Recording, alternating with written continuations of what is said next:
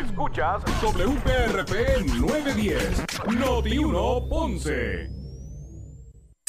Uno Radio Group, Noti 1630 ni ninguno de sus auspiciadores se solidarizan necesariamente con las expresiones del programa que escucharán a continuación. Ponce en Caliente es presentado por Muebles por Menos y Laboratorio Clínico Profesional Emanuel en Juana Díaz. La temperatura en Ponce y todo el sur sube en este momento. Noti 1630 presenta Ponce en Caliente con el periodista Luis José Moura. Bueno, saludos a todos y muy buenas tardes. Bienvenidos, soy Luis José Moura. Esto es Ponce en Caliente. Usted me escucha por aquí por Noti1 de lunes a viernes a las 6 de la tarde, de 6 a 7, eh, analizando los temas de interés general en Puerto Rico, siempre relacionando los mismos con nuestra región. Así que bienvenidos todos a este espacio de Ponce en Caliente. Hoy es eh, miércoles, hoy es miércoles eh, 9 de eh, febrero del año 2022. Así que gracias a los que están en sintonía del 910 AM de Noti 1 Sur, al igual que los que están eh, también conectados en sintonía de eh, nuestra programación de Noti 1 a través de la banda FM, el 95.5 AM, eh, digo FM, 95.5 FM en su radio. Así que eh, gracias a todos por su eh, sintonía. Hoy el día lo ocupó las manifestaciones de los maestros en sus reclamos, con sus reclamos de, de justicia salarial y de, y de retiro, entre otras cosas. Eh, y han habido pues muchas reacciones de todo ese proceder desde el sindicato, desde. Eh, los protagonistas de, del sector sindical, como también de, los- de, los protagonistas de- del área pública. Todo el mundo ha reaccionado a las manifestaciones, en opiniones diversas se han vertido con relación a eso. De hecho, el gobernador dijo hoy que, que su preferencia es no reunirse con personas que protestan y aseguró que eh, trabaja si le piden una cita. No es que yo nunca me he reunido cuando hay ese tipo de marchas y protestas, dijo el gobernador. No, es lo que quiso decir. No, es que yo nunca me reúno. Eh, a preguntas de si se había reunido con ellos. Nunca me reúno con cuando hay ese tipo de marcha y protesta, dijo el gobernador a preguntas de la prensa. Aunque esté en el área, no importa el tipo de marcha, mi equipo de trabajo es el quien recibe las personas que protestan y marchan y después me informan. Mi rol es tomar decisiones. Las decisiones se toman en mi despacho. Cuando estoy eh, con el debido asesoramiento de las personas que me rodean y, y- demás. Así es que quiero que eso quede claro, dijo el gobernador.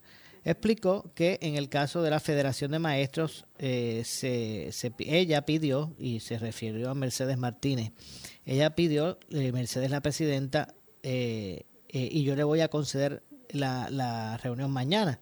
Así yo trabajo. Si me piden cita, como he dicho, eh, yo me he reunido en múltiples ocasiones con el presidente de la Asociación de Maestros, que es el representante exclusivo de los maestros, y siempre es por cita. Así que mañana yo est- estaré viendo a la presidenta de la federación para decirle lo mismo que le estoy diciendo a ustedes ahora, dijo el, el gobernador. Así que vamos a escuchar precisamente. De voz del propio del gobernador su respuesta ante esta eh, ¿verdad? Esta, estas interrogantes. Vamos a escuchar lo que dijo el, el gobernador al respecto. A ver si tenemos por aquí el. No es que yo nunca me reúno cuando hay ese tipo de marcha y protesta y Pero estar en el demás. área, gobernador. Es que aunque esté en el área o no esté en el área, no importa el tipo de marcha. Yo tengo ya mi equipo de trabajo es el que recibe a las personas que protestan y marchan y después me informan. Eh, yo, mi rol es tomar decisiones. Las decisiones se toman en mi despacho, cuando estoy con el debido asesoramiento de las personas que me rodean y demás. Así que ese es el caso. En cuanto a la presidenta de la Federación de Maestros, ella pidió por cita una reunión y yo se la voy a conceder mañana. Mañana. Sí, sí, yo trabajo. Si me piden cita, como he dicho, yo me he reunido en múltiples ocasiones con el presidente de la Asociación de Maestros, que es el representante exclusivo de los maestros. Y siempre es por cita. Eh, así que mañana yo estaré viendo a la presidenta de la federación para decirle lo pero sobre el caso de los bomberos, el gobernador dijo que otorgará mil dólares de la misma manera en que lo hizo con los maestros para elevar el salario a 2.500 dólares mensuales. Lo mismo va a ocurrir, vamos a utilizar fondos ASPRA, ARPA, debo decir, en la medida eh, en que lo tengamos disponible, si no, otros fondos para que el aumento pues sea mayor. Así que todos esos reclamos serán atendidos, dijo el gobernador Vamos a escuchar sus palabras sobre también el tema de los bomberos. Escuchemos a, Pedro Pierluisi expresarse sobre este tema. En cuanto a los bomberos, la situación es muy similar. La Junta no le dio paso, hay que recordar que fue la Junta la que no le dio paso a este aumento de mil, pero yo me voy a ocupar de que lo tengan. En el caso de los bomberos también pedí un aumento mayor al que la Junta concedió. La Junta concedió un aumento de, 125 dólares al, día. Así que lo mismo va a ocurrir. Vamos a utilizar fondos ARPA en la medida que los tengamos disponibles, sino otros fondos que podamos identificar para que el aumento de los bomberos sea mayor. Gracias. O sea que ambos grupos van a estar atendidos. Y sobre la marcha, cualquier otro sector eh, que se sienta que su paga y sus condiciones de trabajo no son las mejores, puede hacer los reclamos que quieran hacer. Un anuncio que vamos a dar y lo vamos a dar hoy es que ya tenemos elaborado el nuevo plan de clasificación y retribución para todos los servidores públicos. Ahí van a haber aumentos para miles, decenas de miles de servidores públicos en diferentes posiciones. Eso hoy se va a estar anunciando eh, y eso va a entrar en vigor en enero del año que viene. A eso la Junta sí le dio paso, ese fue otro reclamo que yo hice. Bueno, las expresiones del gobernador se dieron luego de que maestros, eh, bomberos eh, y empleados públicos realizaron una marcha en reclamos de mejores aspectos salariales. y entre otras condiciones, ¿verdad? También eh, mejores condiciones de empleo y demás, eh, al igual que de un retiro eh, digno. Así que ahí escucharon las expresiones de, del gobernador al, al respecto. Bueno, y yo creo, ya me indican que tengo por aquí al, al presidente de EPA, de la Organización Magisterial EPA, Educadores Puertorriqueños en Acción, profesor Domingo Madera. Saludos, profesor, buen día. Buenos días, Mora. Un gran placer buenas, tardes ya. estar contigo en la tarde de hoy. Buenas tardes ya, creo que todavía por la mañana. Imagínese si el día se ha ido con tanta cosa. Buenas tardes ya, no buenos días. Hoy, el día ha sido largo. Eh, largo por un lado, exitoso por otro, en cierto modo. Y, y... ¿Por qué usted entiende que el día fue exitoso en cierto modo? Yo te diría que fue exitoso. Hoy se dio la manifestación de los maestros y, la, la, participación eh, fue una participación masiva y además de ser una participación masiva, una participación donde no hubo incidentes que lamentar, eh, como a veces pasa en otras manifestaciones, todo el mundo se comportó como, como dijo de ser, así que yo creo que en, ese sentido hemos estado ya aprendiendo a, cómo se hacen las manifestaciones sin tener que llegar a, violencia ni nada de eso. Y, y las cosas, pues, eh, yo creo que cuando se hacen así, pues deben, deben de, dar buenos frutos. No, no necesariamente hay que hacer eh, vandalismo para que entonces este, se trate de, conseguir frutos, porque cuando se hace vandalismo, yo creo que, la reacción entonces es diferente de los que dirigen para tratar de ayudar y, aceptar las peticiones que se hacen. Okay. ¿No, le, ¿No le sorprendió la, el éxito de la convocatoria? Porque obviamente pues hubo una participación considerable. La participación yo yo te diría que, que fue una participación considerable, donde la, gran mayoría de los que estaban allí se, pertenecen al magisterio de, Puerto Rico.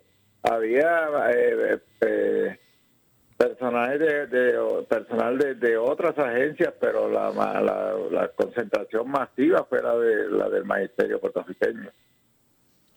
Entonces, eh, ¿en qué, verá cuál va a ser el próximo paso? Esperar que se cumpla lo prometido, que después que pasen dos años, que se haya ya, sea, durante ese tiempo se haya identificado una fuente de, repago.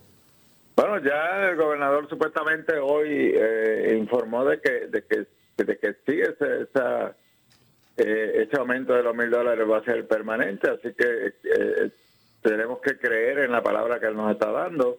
Lo que nos resta es la otra fase, que es la fase de, de, retiro, eh, que, finalmente podemos lograr con, con retiro, a pesar de que hay un ajuste de deuda y, esa situación para la dictaminó la jueza Soy, pero yo creo que hay espacio para mejorar eh, el área de retiro y, y, continuar todas estas negociaciones para, para que en realidad el, Magisterio Puertorriqueño tenga un retiro eh, digno y, no no como está pautado ahora de que el maestro tiene que retirar a los 63 años y con una pobre pensión de, de la fórmula calculada por la fórmula 1.8.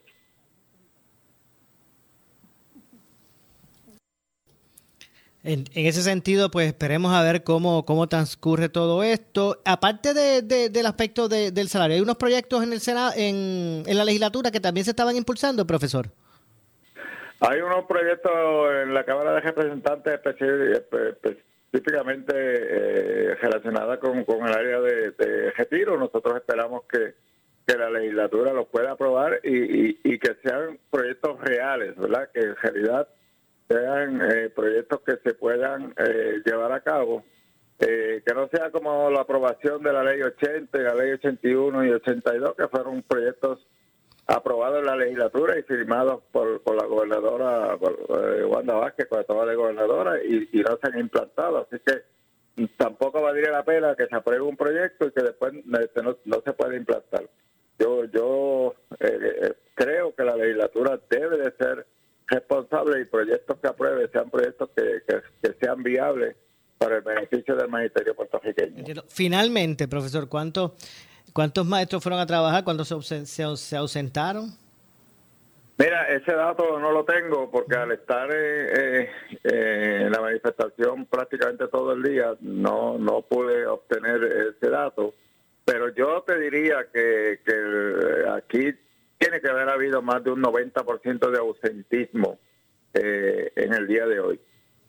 siempre hay algunos maestros que no participan de estas actividades eh, especialmente los maestros transitorios, algunos que no fueron, o muchos que no fueron a la manifestación eh, en San Juan, que se quedaron en sus áreas eh, cercanas. Yo sé de una manifestación que hubo en Cabo Rojo, sé de una manifestación que hubo en Mayagüez, y en diferentes áreas hubo manifestaciones de, de, maestros que se quedaron allí y se manifestaron frente a sus escuelas yo entiendo que el, ausentismo hoy tiene que estar sobre un 90%. Ok, así que esa es una convocatoria casi en su totalidad.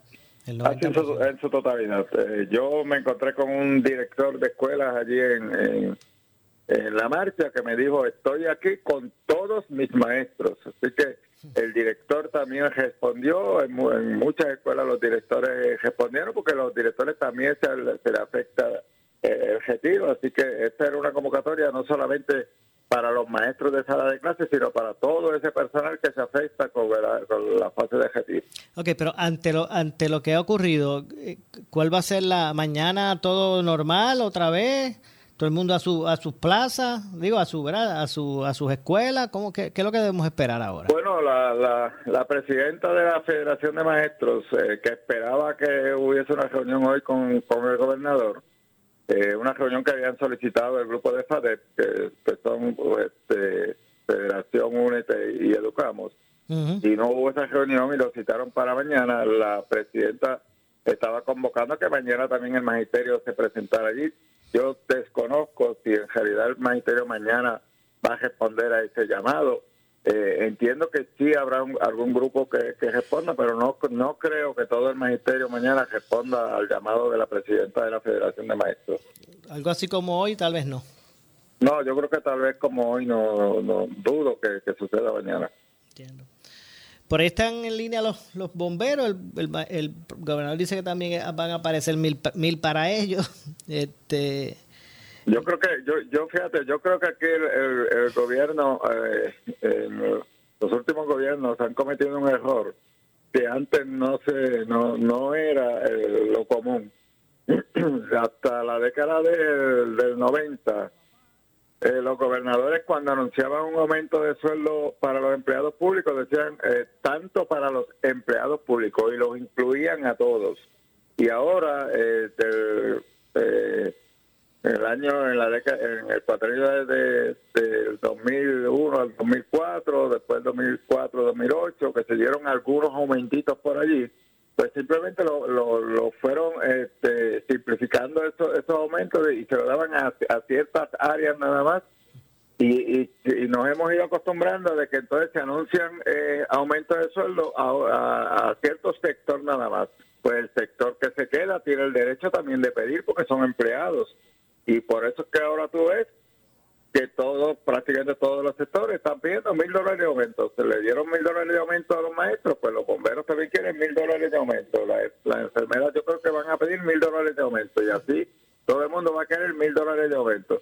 Si, si quizás el gobernador hubiese dicho, voy a otorgar un aumento de sueldo de 200, 300, 400 dólares para todos los empleados públicos, yo creo que todo el mundo decía, bueno, estamos incluidos todos, eh, sabemos que, no hay dinero, no hay tanto dinero para, para repartir, quizás todo el mundo eh, eh, hubiese estado de acuerdo con eso, pero al estar segmentando los aumentos, yo creo que, prácticamente todos los sectores van a exigir que los aumentos sean de mil dólares.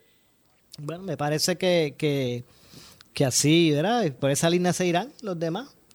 Sí, yo creo que, por esa línea se irán los demás. Entiendo. Eh, eh, y eso pues, eh, yo desconozco cómo el gobierno va a responder ante esta presión, pero todos los empleados tienen derecho. a que ahora, ahora mismo ya se le, se ha aumentado al personal docente y docente administrativo del Departamento de Educación. Y como yo he dicho siempre, ¿Qué va a pasar con el otro personal, el personal no docente, que también es un eslabón bien importante en este sistema educativo? Eh, tenemos conserjes, tenemos empleados de comedores, tenemos personal secretarial, los técnicos que trabajan en, las regiones educativas, en el mismo departamento. Hay un sinnúmero de empleados que hasta sobrepasa el, personal docente, que, que, que llamamos personal no docente. Y esos empleados estoy seguro que también están esperando de que se le anuncie un buen aumento de sueldo, que llevan desde el año 2000 sin, sin que se le otorgue un, centavo de aumento. Entiendo. De, de, del, ¿verdad? Y es un tema no, no, no es el mismo tema, pero se relaciona a la educación. ¿Del currículo se ha hablado algo? Si, cuando arranque bien este, el, nuevo semestre, ¿se ha hablado del currículo? Pues ¿Hay, cambios? En estos momentos no se ha hablado nada. Se ha concentrado todo el proceso en, el aumento de sueldo y, en, lo de retiro. Aparentemente lo otro se ha ido dejando atrás y desconozco si, si hay uh, eh, algo concreto para cuando comencemos el próximo año escolar. Eso teniendo en cuenta, le pregunto porque teniendo en cuenta de este bajo por ciento de aprovechamiento académico de los estudiantes, estar con esa incertidumbre me parece que no es bueno. Debiéramos, se debiera de estar pensando en eso y claro, este, por otro lado, eh, este, eh, cuando se dan aumentos de sueldo también hay, que exigir este, eh, cuál va a ser el compromiso también de, de los que cogen ese aumento de sueldo. Yo creo que en esa parte el departamento tiene que ir trabajando también de, cuáles van a ser los beneficios que se va a obtener luego de, ese aumento de sueldo que se, que se ha otorgado. Así que, que el departamento debe de estar mirando este, este otro lado. Y hay algo que a mí me preocupa, Maura, y es que eh, eh, si, el, si, el, sistema de retiro no se arregla, si no hay una, una, una expectativa de arreglar este sistema de retiro, eh, yo creo que en los próximos eh, meses eh, y quizás el próximo año vamos a tener sobre 5.000 maestros que se van a retirar y esos 5.000 maestros que se retiran van a ser plazas que van a quedar vacantes en el Departamento de Educación. Y ahí están las plazas normales y las plazas de difícil reclutamiento. Y, sabemos que ya llevamos años donde a veces hay plazas que se hace bastante difícil al, departamento conseguir un candidato para que ofrezca esa materia. Y esto va a traer otras consecuencias entonces al departamento de educación. ¿Cómo van a, cubrir eso, esas plazas eh, que se necesitan para llevar a cabo el plan de la enseñanza? Aquí el, área de retiro no solamente afecta a, los protagonistas que son los, participantes del sistema de retiro, también va a afectar por otro lado al Departamento de Educación y por ende se van a afectar nuestros estudiantes. Definitivamente. Eh, y, viniendo de, de, semestres sin los maestros nombrados, imagínese con esa realidad que usted pone. Eh, eso va a ser así. Eh, yo calculo que ahora mismo para entre el mes de marzo en adelante hasta julio, yo calculo que se van entre los que se van a retirar con, con, los requisitos de retiro, los que se van a, retirar con, con requisitos parciales y los que van a renunciar sin tener todavía los requisitos para retirarse, eh, yo calculo que va a llegar a un número más o menos de 5.000 maestros. Ok, 5.000 que es bastante, bastante. Normalmente eh, todos los años se, se retira alrededor de mil o mil doscientos maestros, pero un golpe de cinco mil maestros en una en, una clase donde donde no tenemos eh, las universidades no están preparando maestros, o sea las clases de pedagogía en las universidades están vacías no de este año nada más, sino de, de años anteriores, de bastantes años anteriores. Eh, tengo entendido que, hay hasta universidades que han cerrado sus clases eh, de pedagogía porque no hay matrícula. Eh, y, eso pues nos va a traer un caos en la educación de nuestro país.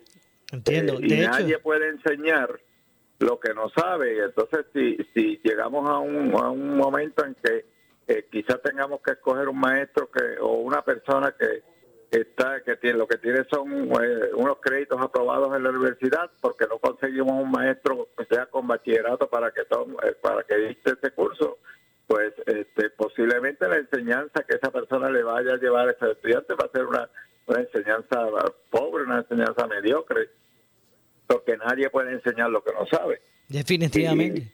Y, por otro lado este para ser maestro hay que tener vocación o sea tampoco cualquier persona puede ser maestro Así que, vamos a, yo creo que el departamento eh, tiene que ir pensando en eso, el gobierno tiene que ir pensando en eso, porque vamos a tener una sociedad donde quizás la enseñanza no va a ser la, enseñanza de excelencia que, exige cualquier sociedad. Definitivamente. Bueno, profesor, gracias por atendernos.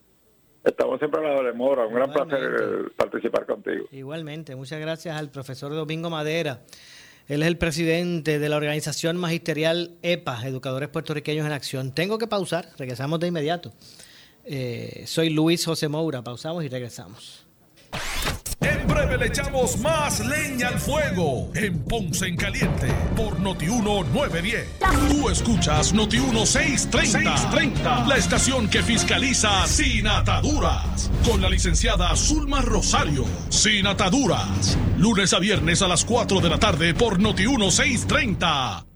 Las noticias cambian en cualquier momento. El candidato Pedro Pierluisi durante la campaña política para la gobernación. Ustedes, los servidores públicos, son pieza clave para renovar nuestro compromiso con el pueblo. Necesitamos una fuerza laboral motivada, adiestrada y justamente remunerada, por lo que voy a luchar para hacerle justicia salarial y asegurarles su retiro. Pedro Pierluisi luego de convertirse en gobernador. O sea, nadie aquí está obligado a ser ni policía ni bombero. El que se dedica a esa vocación tiene que asumir esa gran responsabilidad y si por alguna razón cuestiona si debe seguir haciéndolo, pues porque o la paga no es la que espera, las condiciones de trabajo no, no son las que espera, no está obligado a permanecer en esa posición. Ustedes, los servidores públicos, son pieza clave. Necesitamos una fuerza laboral motivada. Porque o la paga no es la que espera, las condiciones de trabajo no, no son las que espera, no está obligado a permanecer en esa posición.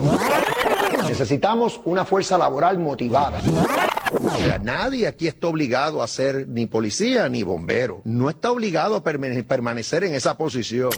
Aquí fiscalizamos a todos los gobiernos. Y cuando las noticias cambian, tú te enteras en Noti 1630. Primera fiscalizando. Oscar Crespo y Asociados somos orientadores de casos de seguro social por más de 30 años, con el conocimiento y la experiencia que necesitas al momento de someter tu reclamación. Para orientación, consulte con el licenciado Oscar Crespo, exdirector del Seguro Social Federal. No te confundas y no te dejes engañar. Seguimos ubicados donde siempre, esquina edificio de dos plantas frente al semáforo, en Avenida Fagot Santa Clara, número 3042 Ponce, 787-642-2452. Por su calidad de servicio. Por su conveniente horario. Así es el Laboratorio Clínico Profesional Emanuel, siempre brindándote un servicio de excelencia, con tecnología precisa y avanzada para un resultado confiable. Un laboratorio completo. Y los resultados los recibo rápido y hasta por email. Con servicio a industrias y también a domicilio. Haz de Laboratorio Clínico Profesional Emanuel tu laboratorio de confianza. Ese es el mío. Y el mío también. En Juana Díaz, llámenos al 260-5504 o al 580-0080. ¿Qué buscas? Muebles en seres o matrices. Muebles por menos lo tiene. Sin necesidad de crédito y con pagos mensuales bajísimos. Una gran cantidad de mercancía lista para entrega inmediata. Gabinetes en PVC, alacenas y barras para que tu cocina se vea nítida. Además, salas, cuartos y comedores a precios que le gustan a tu bolsillo. Échale un vistazo a lo nuevo en Muebles por Menos, Salinas Villalba y Ponce, carretera 14 frente al cementerio. Visita su página de internet. Estás enchulado de Hyundai y en el mes del amor, Hyundai de Ponce te enamora con sus grandes ofertas. Enchúlate de tu Hyundai favorito y llévatelo con cero pronto. Enchúlate más porque te lo llevas con tanque lleno y respaldado con la mejor garantía. 10 años, 100 mil millas, gran inventario de modelos 2022 y mejoramos cualquier oferta. Razones de más tienes para estar enchulado de tu Hyundai nuevo. Pero que sea de Hyundai de Ponce en el Bypass 492 4000. 492 4000. Más detalles en el dealer. A toda la comunidad de Ponce, sus pueblos limítrofes y sur de Puerto Rico, el CDT y Sala de Emergencia Primary Medical Center anuncia que tenemos disponibles las pruebas de COVID-19 los 7 días de la semana de lunes a domingo de 7 y media M a 7 y media PM. Para mayor información puede llamar al 492-3199 o 492-3197. Nos encontramos en la calle Méndez Vigo número 24 Ponce, sin largas esperas y resultados rápidos. Somos los mejores en servicios de salud para nuestra comunidad. 492-3199 y 492-3197. Necesitas una enfermera, una ama de llave, necesitas un médico, pañales desechables, suplemento alimenticio o medicamentos. En Hospicio La Paz podemos ayudarle. Hospicio La Paz le provee a cada paciente de enfermedad terminal todos los servicios de cuidado médico en su hogar, a la vez que le ofrece apoyo y soporte emocional y espiritual tanto al paciente como a sus familiares. Hospicio La Paz. Llame gratis al 1-800-981-0032. 1-800-981-0032. Somos Noti 1630. Noti 1630. Primera fiscalizando. En breve le echamos más leña al fuego en Ponce en Caliente por Noti 1910. A toda la comunidad de Ponce, sus pueblos limítrofes y sur de Puerto Rico, el CDT y Sala de Emergencia Primary Medical Center anuncia que tenemos disponibles las pruebas de COVID-19 los 7 días de la semana de lunes a domingo de 7 y media M a 7 y media PM. Para mayor información puede llamar al 492-3199 o 492-3197. Nos encontramos en la calle Méndez Vigo número 24 Ponce, sin largas esperas y resultados rápidos. Somos los mejores en servicios de salud para nuestra comunidad. 492-3199 y 492-3197. Oscar Crespo y Asociados somos orientadores de casos de seguro social por más de 30 años, con el conocimiento y la experiencia que necesitas al momento de someter tu reclamación. Para orientación, consulte con el licenciado Oscar Crespo, exdirector del Seguro Social Federal. No te confundas y no te dejes engañar. Seguimos ubicados donde siempre, esquina edificio de dos plantas frente al semáforo, en Avenida Fagot Santa Clara, número 3042 Ponce, 787-642-2452. Menos. ¿Qué buscas? Muebles en seres o matrices. Muebles por menos lo tiene. Sin necesidad de crédito y con pagos mensuales bajísimos. Una gran cantidad de mercancía lista para entrega inmediata. Gabinetes en PVC, alacenas y barras para que tu cocina se vea nítida. Además, salas, cuartos y comedores a precios que le gustan a tu bolsillo. Échale un vistazo a lo nuevo en Muebles por Menos, Salinas Villalba y Ponce, carretera 14 frente al cementerio. Visita su página de internet. Por su calidad de servicio. Por su conveniente horario. Así es el Laboratorio Clínico Profesional Emanuel, siempre brindándote un servicio de excelencia, con tecnología precisa y avanzada para un resultado confiable. Un laboratorio completo. Y los resultados los recibo rápido y hasta por email. Con servicio a industrias y también a domicilio. Haz de Laboratorio Clínico Profesional Emanuel tu laboratorio de confianza. Ese es el mío. Y el mío también. En Juana Díaz, llámenos al 260-5504 o al 580-0080. El área sur está que quema. Continuamos con Luis José Moura y Ponce en Caliente por el 910 de tu radio. Bueno, estamos de regreso, estamos de regreso. Son las 6 con 35. 6 con 35 de la tarde, estamos de regreso. Esto es Ponce en Caliente. Usted me escucha por aquí por Noti1 de lunes a viernes, de 6 a 7, de 6 de la tarde a 7, eh, analizando los temas de interés general en Puerto Rico, siempre relacionando los mismos con nuestra región. Hoy, aparte de toda esta situación con, con las protestas de los maestros, el, el gobernador Pedro eh, Pierluisi dijo que su preferencia es no reunirse con personas que estén que están protestando eh, y aseguró que él como trabaja es por cita no es que yo nunca me reúno cuando hay ese tipo de marchas y protestas. Eh, es que realmente no lo hago. Eh, dice el gobernador, aunque esté, en, eh, aunque esté en el área, dice el gobernador, no importa el tipo de marcha, mi equipo de trabajo es quien recibe la, las personas y que protestan y marchan y después me, me informan. Mi, mi rol es tomar determinaciones, las decisiones yo las tomo en mi despacho cuando estoy con el eh, con el debido asesoramiento de las personas que me rodean y además eh, así que eh, así es el así es el caso. Reveló el gobernador verdad ante preguntas de los de los medios expuso que en el caso de la Federación de Maestros ella refiriéndose a Mercedes Martínez que es la presidenta de la Federación y yo ella solicitó y yo le voy a conceder mañana una reunión. Así sí Así yo trabajo. Si me piden cita, como he hecho, eh, yo me he reunido en múltiples ocasiones con el presidente de la Asociación de Maestros, que es el representante exclusivo, eh, y siempre es por cita. Así que mañana yo estaré viendo a la presidenta de la federación para decirle lo mismo que le estoy diciendo a ustedes en este momento. Vamos a escuchar lo, lo que dijo el gobernador sobre este tema. Sus expresiones ante el reclamo de los maestros eh, en cuanto a eh, estos puntos que ellos quieren adelantar sobre el salario y sobre el retiro. Así que vamos a escuchar lo que dijo el gobernador. No es que yo nunca me reúno cuando hay ese tipo de marcha y protesta. Y Pero estar en el área, gobernador. Es que aunque esté en el área o no esté en el área, no importa el tipo de marcha, yo tengo ya mi equipo de trabajo es el que recibe a las personas que protestan y marchan y después me informan. Eh, yo, mi rol es tomar decisiones. Las, las decisiones se toman en mi despacho, cuando estoy con el debido asesoramiento de las personas que me rodean y demás. Así que ese es el caso. En cuanto a la presidenta de la Federación de Maestros, ella pidió por cita una reunión y yo se la voy a conceder mañana. Sí, sí, yo trabajo.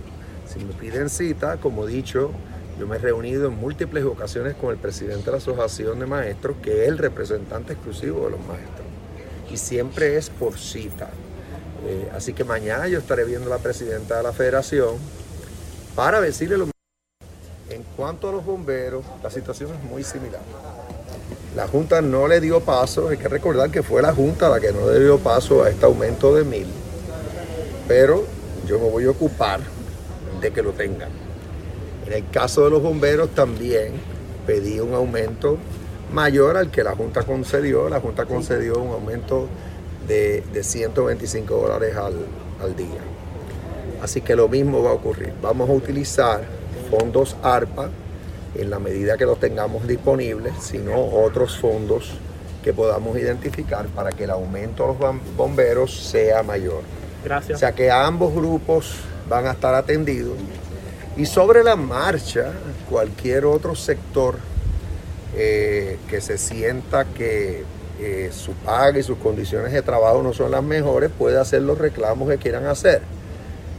Un anuncio que vamos a dar y lo vamos a dar hoy es que ya tenemos elaborado el nuevo plan de clasificación y retribución para todos los servidores públicos. Ahí van a haber aumentos para miles, decenas de miles de servidores públicos en diferentes posiciones. Eso hoy se va a estar anunciando eh, y eso va a entrar en vigor en enero del año que viene. A eso la Junta sí le dio paso, ese fue otro reclamo que yo hice. Bueno, eh, las expresiones del gobernador se dieron luego de que maestros, bomberos y empleados públicos realizaran una marcha en reclamo de mejoras salariales y mejores eh, condiciones de empleo, además de un de un retiro digno. Así que, de hecho, mañana se convocó del mismo modo. Yo imagino, no sé si la convocatoria se la, eh, ¿verdad? llegue la misma persona, pero la federación volvió a convocar ante esa reunión que sacó con el gobernador mañana. Así que vamos a ver si, si realmente, si realmente eh, pues eso se da, se logra el cometido, termina de, de, buena manera este conflicto. De hecho, y ante toda esta situación, el gobernador eh, Pedro Pierluisi, ante las manifestaciones que se llevaron a cabo hoy por maestros, bomberos, otros servidores públicos, eh, al igual que, privados, el gobernador Pedro Pierluisi dijo que ha estado solidarizado en todo momento con ellos, dijo el gobernador. En todo momento me he solidarizado eh, con los reclamos de los servidores públicos, incluyendo maestros, bomberos y policías. Eso es que, por eso es que he estado buscando alternativas y, soluciones para hacerle justicia dentro de los recursos limitados que tiene el gobierno, dijo, dijo el gobernador en su, su red de Twitter. Eh, mi compromiso eh, con ellos es firme, no voy a descansar hasta que se logre mejorar los salarios y las condiciones de trabajo de nuestros servidores públicos, añadió, según se supo, eh, mañana el gobernador se va a estar reuniendo con, con la presidenta de la Federación de Maestros de, Puerto Rico. Eh, de hecho, el Departamento de Educación anunció que poco más de un 18% de los educadores se reportó a trabajar. Eh, que eh, un poco más de un 18% fueron los que se reportaron a trabajar. El resto faltó.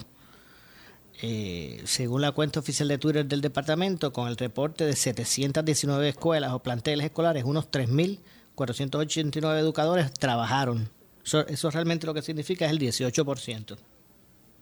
Así que más o menos usted pues haga el número alrededor de un 18% de la totalidad de la matrícula digo, de la, del, eh, ¿verdad? De, lo que es la empleomanía, los, los maestros, eh, pues un 18% fueron los que se presentaron hoy a los salones de clase, eh, según estipula el, el, Departamento de Educación. además, el 37% de, de otros empleados docentes acudieron a trabajar para unos 758 empleados. Asimismo, el personal no docente alcanzó el 85% eh, para 9.681. Así que eh, básicamente pues esos son los números que, establece el departamento para eh, atender las interrogantes con, relación a lo que fue este esta manifestación. de hecho, la directora del Instituto de Ciencias Forenses suplicó hoy a sus empleados que no se fueran, y al gobernador del mismo modo a que aumente, eh, le aumente 3 millones al presupuesto del instituto para poder atender la necesidad de personal. La directora del Instituto de Ciencias Forenses, María Comte Miller, le suplicó hoy al gobernador Pedro Pierluisi a la Junta y a la legislatura que aprueben el aumento de, de 3 millones en el presupuesto de la agencia. Eh, pues no sé si esta es la, coyuntura para hacerlo, ¿verdad? Para hacer el pedido, pero lo cierto es que lo hizo la, directora de, de, el cuerpo, el, instituto, debo decir, de ciencias forenses eh, aquí en Puerto Rico. Vamos a escuchar precisamente lo que dijo la, la doctora Comte Miller sobre toda esta controversia. Vamos a escuchar sus expresiones son los que tienen que decidir aquí. Bueno, yo en este momento suplico, suplico, no solo al gobernador, yo suplico por el bien de las víctimas del crimen, de las familias de las víctimas, del sistema de justicia de Puerto Rico, tanto con mucho respeto a los compañeros que se encuentran aquí protestando con toda la razón por sus derechos, como al señor gobernador. En primer lugar, que a ellos se les oiga su reclamo pero que no abandonen, nunca abandonen el servicio que debemos dar a nuestra agencia. Y al señor gobernador, con mucho respeto, con el mayor de los respetos por ser la, la figura de mayor autoridad en el gobierno de Puerto Rico, que por favor se le otorgue el aumento salarial a mis compañeros de trabajo. Bueno, eh, esta es una agencia de servicio especializado, decía Comte Miller, y, es, y ese es el punto principal eh, que como es difícil de reclutar o difícil reclutamiento, yo no puedo traer un talento de ese calibre académico con el, el sueldo de, que tiene ahora disponible, ¿verdad? Para ese tipo de personas. Y no solamente eso, además, eh, después que son reclutados, tienen que eh, pasar por una academia de seis meses, de, de seis a dos años. Y durante la, academia pues empiezan a presentar su renuncia porque, porque no, no, no, ve la luz, como, como dice el refrán. Vamos a continuar escuchando las expresiones de Comte Miller. Esta es una agencia que ofrece un, un servicio especializado, ese es el punto principal que es de difícil reclutamiento porque el servicio es muy especializado y yo no puedo atraer un talento de ese calibre académico con el sueldo, ¿verdad?, que, que, tengo disponible ahora mismo este, para ofrecerlo. Y no solamente eso, que después que ellos son reclutados por la agencia, tienen que pasar una academia de dos años como máximo, de seis meses a dos años, y durante el transcurso de la academia se me comienzan a presentar sus renuncias. Yo puedo comenzar con una academia de ocho personas y terminar con una academia de cuatro. Oiga, usted necesita cuatro patólogos, además de cuatro patólogos. ¿Cuántos empleados usted tiene 270? ¿Cuántos empleados? 246. Yo necesito químicos, yo necesito balísticos, al menos... no son 270, son 246. 246 empleados. no, somos nosotros. Actualmente ¿Y cuántos necesita? Yo necesito... Eh, investigadores forenses, más o menos 10 investigadores forenses. Yo necesito químicos forenses, más o menos 5 químicos forenses, 4 patólogos. Necesito más o menos 10 serólogos, este, e investigadores forenses, necesito más o menos 20. O sea que tengo que reclutar personal pericial altamente especializado. Usted dijo primero investigadores forenses. Pero casi nada, casi nada necesita la directora del Instituto, de Ciencias Forenses. No cabe duda que son plazas de empleo especializadas, difícil reclutamiento. Eh, pero ya ustedes escucharon, eh, la medida que se puedan llenar esas plazas, pues, eh, a salir de esa, de ese, de ese volumen de trabajo allí y todo lo que ocurre con relación a eso. Actualmente el Instituto de Ciencias Forenses tiene 246 empleados 246 empleados. La directora del instituto expuso que idealmente necesitas cuatro patólogos alrededor de, alrededor de 10 investigadores forenses más eh, menos de, de 5 químicos al menos y 10 eh, serólogos. Eh, eso es trabajando al, con el personal super mínimo. Más o menos eso, de eso es lo que se trata. De hecho, aseguró Comte Miller que eh, eh, con esos 3 millones adicionales en su presupuesto sería suficiente para aumentar los salarios a mil dólares, en mil dólares a los empleados actuales y reclutar el personal adicional. Sus expresiones se dieron en respaldo a una protesta que se, que se que realizaron los empleados del, del Instituto de Ciencias Forenses, cobijados bajo el Sindicato de Servidores Públicos Unidos de Puerto Rico. Yo tengo que hacer la pausa. Regresamos con más. Esto es Ponce en Caliente. Soy Luis José Moura. Pausamos y regresamos.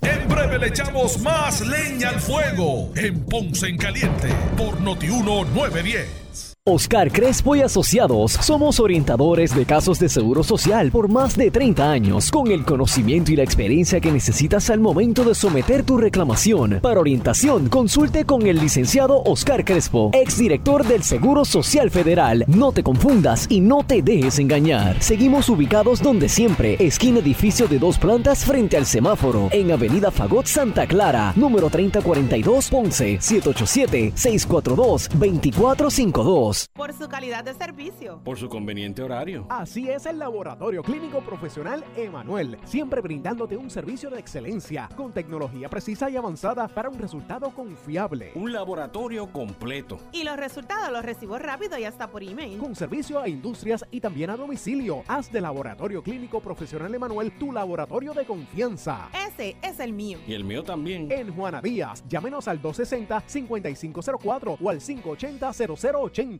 ¿Qué buscas? ¿Muebles en seres o matrices? Muebles por menos lo tiene, sin necesidad de crédito y con pagos mensuales bajísimos. Una gran cantidad de mercancía lista para entrega inmediata. Gabinetes en PVC, alacenas y barras para que tu cocina se vea nítida. Además, salas, cuartos y comedores a precios que le gustan a tu bolsillo. Échale un vistazo a lo nuevo en Muebles por Menos, Salinas Villalba y Ponce, carretera 14 frente al cementerio. Visita su página de internet. El área sur está que quema. Continuamos con Luis José Moura y Ponce en Caliente por el 910 de tu radio. Bueno, estamos de regreso. Esto es Ponce en Caliente. Usted me escucha por aquí por Noti1 de lunes a viernes a las 6 de la tarde. Lo que escucharán a continuación es una entrevista auspiciada. Y es que en línea telefónica nos acompaña la licenciada María Evicens, abogada de quiebra, como todos los miércoles, para atender los temas relacionados con estas leyes federales de quiebra. Saludos, licenciada, muy buenas tardes. Saludos, Maura, a ti, a los radioescuchas y a los que nos ven por Facebook. Saludos a todos como siempre, los que están pegaditos siempre el oído y los que nos están viendo. Eh, eh, todos los miércoles a esta hora para, para analizar todas, todas estas dudas con relación a la quiebra, a, las leyes de quiebra. Y hoy, licenciada, la pregunta es la siguiente. ¿Cuáles son las ventajas de una quiebra versus eh, acogerme a un plan de pago de deudas eh, ofrecido por estas compañías que se dedican. A, este, a, ese, a ese tipo de, de aspecto? Pues mira, las ventajas son unas cuantas, Moura, porque vamos a empezar por decir que sabemos que cuando tú dices el tema de quiebra, eso es como esta concepción estereotipada de que aquel se acogió a la quiebra porque es un, en, el lenguaje común, un embrollón, porque se endeudó por encima de la capacidad que tenía con tal de mantener las apariencias, esto, lo otro, que nosotros nos hemos eh, encargado de tratar de educar a la gente de que esto no es así, que no necesariamente todo el mundo se va a quiebra por esa razón, que hay muchas diferentes razones. Entonces dicen, ah, mejor yo me voy a ir a esas compañías, yo no te puedo mencionar un nombre específico, pero siempre hay uno que tengo en la mente, Alma Financing, por ejemplo. ¿Qué es lo que hacen estas compañías para que tú entiendas por qué para una persona es más beneficioso radicar una quiebra que acogerte un plan de pago de eso que hacen esas compañías. Esas compañías te dicen, ok, ¿cuáles son tus deudas? Mira, te, va, te vamos a diseñar un plan de pago que tú puedas pagar este, para que eh, liquides esas deudas. Entonces, ellos lo que hacen es estimarte cuánto ellos creen que los acreedores van a negociar la deuda, ¿verdad? Vamos a suponer que tú le debes una paleta de crédito, tú sabes que con los intereses y eso se trepan en un 2 por 3 5 mil pesos y ellos entienden que ellos la van a negociar por 3 mil y la otra y la otra y la otra y de acuerdo a eso te hacen un plan de pago, lo dividen en cuánto es que tú le vas a pagar mensual por cuánto tiempo, ¿verdad? Entonces, eh, ¿qué pasa? No todos los acreedores eh, aceptan ese plan de pago. Vamos a empezar por ahí. Si a lo mejor tú lo que tienes una o dos deudas, pues tal vez te conviene. Pero no todos los acreedores van a aceptar ese pago. Entonces, que ellos te dicen una vez tú firmas el contratito, deja de pagar a los acreedores, empieza a pagarme a mí. Ellos empiezan a retener ese dinero hasta tanto lleguen a un acuerdo con los acreedores, ¿verdad? Tú ya dejaste de pagar los acreedores. No todos los acreedores van a entrar y van a aceptar ese plan de pago, así que puede que termines con unos cuantos aceptando y los otros te vas a seguir quedando afuera. O puede que el plan se te caiga porque el plan que tenga que hacer es más alto del que ellos te propusieron. Entonces, ¿qué va a pasar? Dejaste de pagar acreedores por tres o cuatro meses. Cuando vuelvas otra vez a tratar de pagar y ponerte al día, tú sabes cómo es eso que nunca puede y te van a aumentar el pago y se te cayó todo, no va a poder no va no te va a funcionar. Lo de la compañía que te el plan que te hizo la compañía esa y no te va a funcionar por tu cuenta tampoco. Otra cosa, los el primer dinero que ellos cobran de ese que ellos que ellos eh, que tú haces es para pagarse a ellos eso es igual que funciona la quiebra, o sea, cuando tú pagas la quiebra, o sea, un capítulo 13, que es el plan de pago, los primeros pagos que tú haces al plan es para pagarle los honorarios del abogado. Los acreedores no empiezan a cobrar hasta después que te pagan los honorarios del abogado. Y en un capítulo 7, que es la liquidación total, la que dura eh, radica hoy, en un mes va a la vista y en dos meses ya tengan el descargo, si es un caso sin complicaciones, tú le tienes que pagar al abogado por adelantado. Pero el plancito ese de pago no te va a liberar ni de la ni de las sentencias que tenga ni de una ejecución de hipoteca no te va, a paralizar no te va a paralizar un embargo no te va a paralizar ir preso por por por deber pensión alimentaria Eso, es un riesgo grande, licenciado, un riesgo muy grande. Exacto, en la quiebra tú te liberas de eso y otra cosa, Maura, hay veces que yo le echo un plan a una persona que por X razones su plan es un poquito oneroso y la persona me dice, ah, pero si yo vengo a sumar, eso mismo es lo que yo estoy pagando ahora mismo a las tarjetas y a los préstamos personales, sí, con la diferencia de que tú no vas a terminar de pagar en cinco años. Como pasa cuando tú estás en la quiebra, tú vas a terminar de pagar eso en cinco años. Tú sabes bien si tú ves tus estaditos de talete de crédito que te dice cuánto te va a tomar si tú lo que estás haciendo es el paguito mínimo. ¿ah? Puedes estar toda la vida y te entierran con esa deuda. En la quiebra tú te liberas automáticamente y, lo, y los acreedores tienen que aceptar lo que le diga la corte y el plan que tú propongas. No es como cuando vas a la compañía que te hace el plan de pago que ellos se pueden oponer y, y, y que tú, qué herramienta tú tienes para obligarlos a entrar en eso, ninguna. Porque eso es un acuerdo, ¿verdad? Que ellos están tratando de hacer bona fide.